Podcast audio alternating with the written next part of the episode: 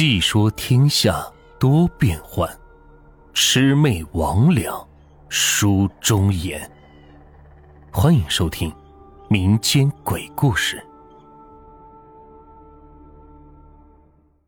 明天就是二零二三年的新年第一天，大年初一了。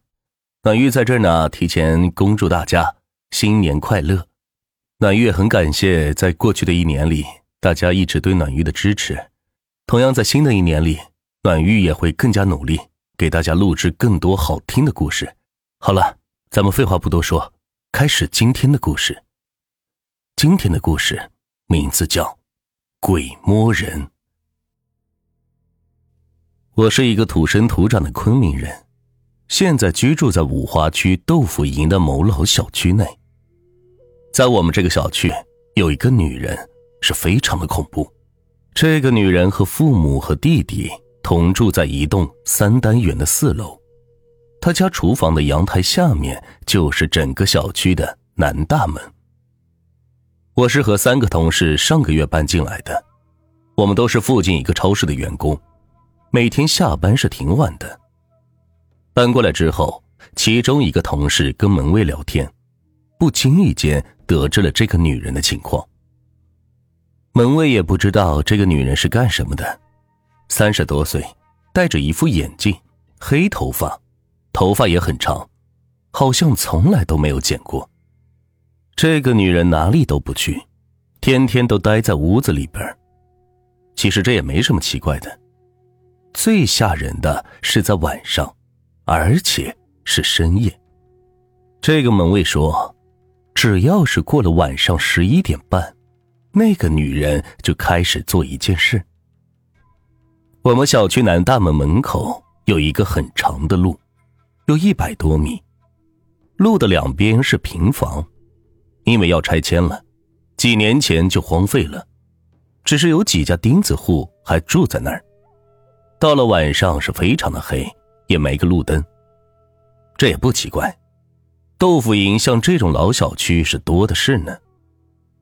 那个女人到了十一点半过后，只要有人从门口进来，她会像幽灵一样出现在阳台上，盯着进来的人看，也不开灯，就站在阳台上是盯着人，脑袋也不转。门卫说，最恐怖的其实不是这个，而是他出现的时间。他不是等着人进门之后才出现的，而是每次都提前出来。就像是预感到有人即将要进来一样。据说有一次还有人专门的实验了一下，结果是发现了一个惊人的秘密。每次他出来之后，那个进小区的人都刚好走进那条路，也就是说，那个女人在一百米之外就发现了有人即将进入小区。也不知道是他耳朵听到的，还是有其他某种神秘的感应，反正想起来是让人毛骨悚然。这件事情也是成功的引起了我们的兴趣。有个姓丁的同事，觉得这件事应该有什么玄机。没过两天，他就下楼找了门口长期坐着的一个老叔，是打听了一下。这一打听，则打听出了一个重大的情况。原来，那个女人姓樊，是附近南油火车站的一个仓库职工。这原先还是好好的，就是在去年开始，人就变得不对劲了。原因也是有点诡异，说是好像是八月份某天晚上十一点半左右，他下夜班的时候，一个人回家，走到就是那个过道入口的时候，突然被人从身后。用重物击打，是昏了过去。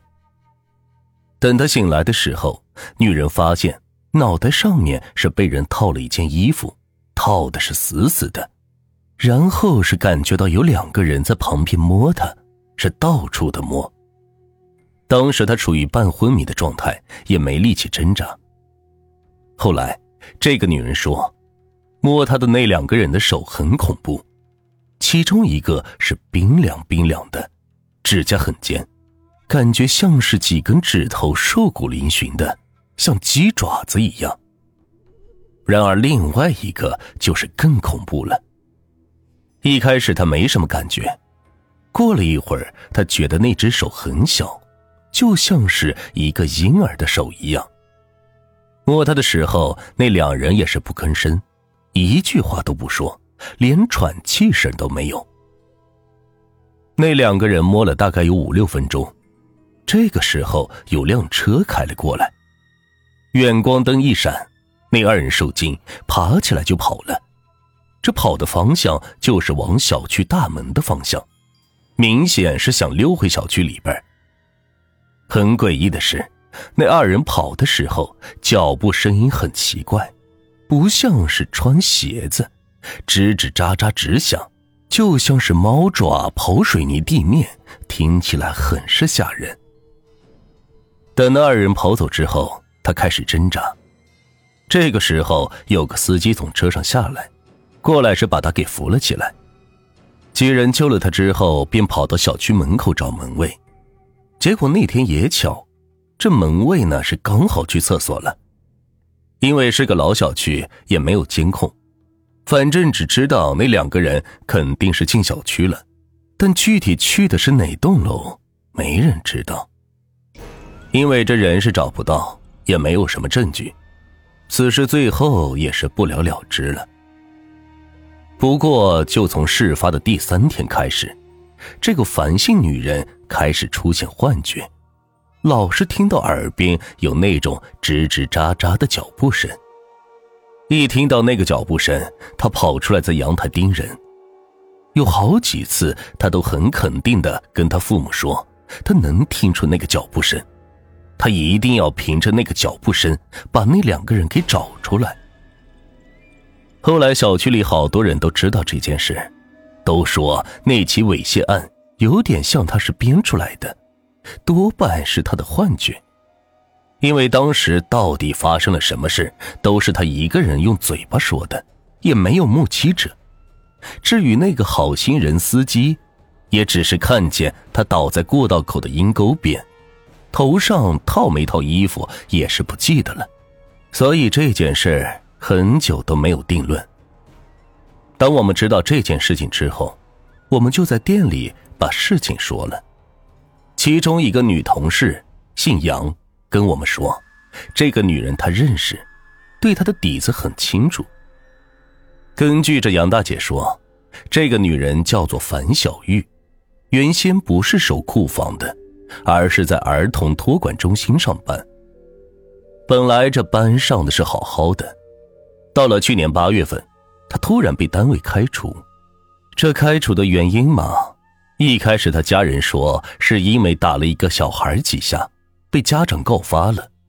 后来有个知情人说不是那样，他被开除的原因是非常的龌龊，居然要偷偷猥亵一个男童。后来是被家长发现后跑到单位闹，最后事情闹的是不可开交，他才被开除的。听杨大姐说完，我们都是很震惊。按那位老叔的说法，这樊小玉去年八月某天晚上在路口被两个人猥亵，导致她天天晚上十一点半站在阳台上盯人。但在同一时间，他竟然又因为猥亵儿童被开除了。那天晚上在路口到底发生了什么恐怖的事情？跟他之前被单位开除？这二者之间到底有没有联系？关于这个，我问了问杨大姐，她一开始没说，但最后她被我逼得没有办法，神秘兮兮的说道：“当然有关系。”然而，就是接下来她说的一段话，把我吓得是够呛。她说：“这件事是樊小玉亲口跟她承认的。”樊小玉当时说。那两个怪人，那个像鸡爪一样的手，他并没有找到人，但是那个手像婴儿的，他找到了，就是他猥亵的那个男童。当然，按照樊小玉的说法，他并不是要猥亵男童，而是让那个男童的手在他身上摸一摸，好让他回忆起来那双手的样子。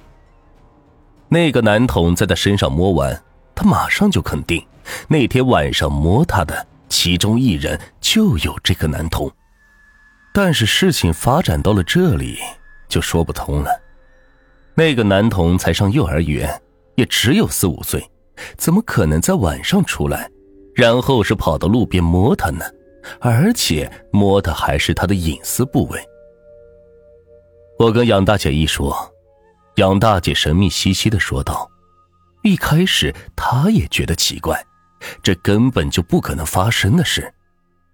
但是后来樊小玉跟他说，巧合的是，那个男童就住在他们小区，而且后来他仔细的观察了一下这个男童走路的姿势，觉得是非常的奇怪。最后，他让男童脱了衣服在地上走。”果然发生了那种吱吱喳喳的脚步声，所以那天他就质问那个男童：“那天晚上跟他一起摸他的到底是谁？”当然，他并没有问出来。男童也是被他吓得不敢说话，最后是哇哇大哭。后来的事情大家都知道了，樊小玉被儿童托管中心开除。不过开除之后，樊小玉并没有放弃寻找。他不停的跟父母说起，那个男童就是其中之一，但是父母都不相信他。小区里的人听他说起来也都是不相信。不过后来发生了一件事情，才让事情的真相是浮出水面。本集就到这里，下集不见不散。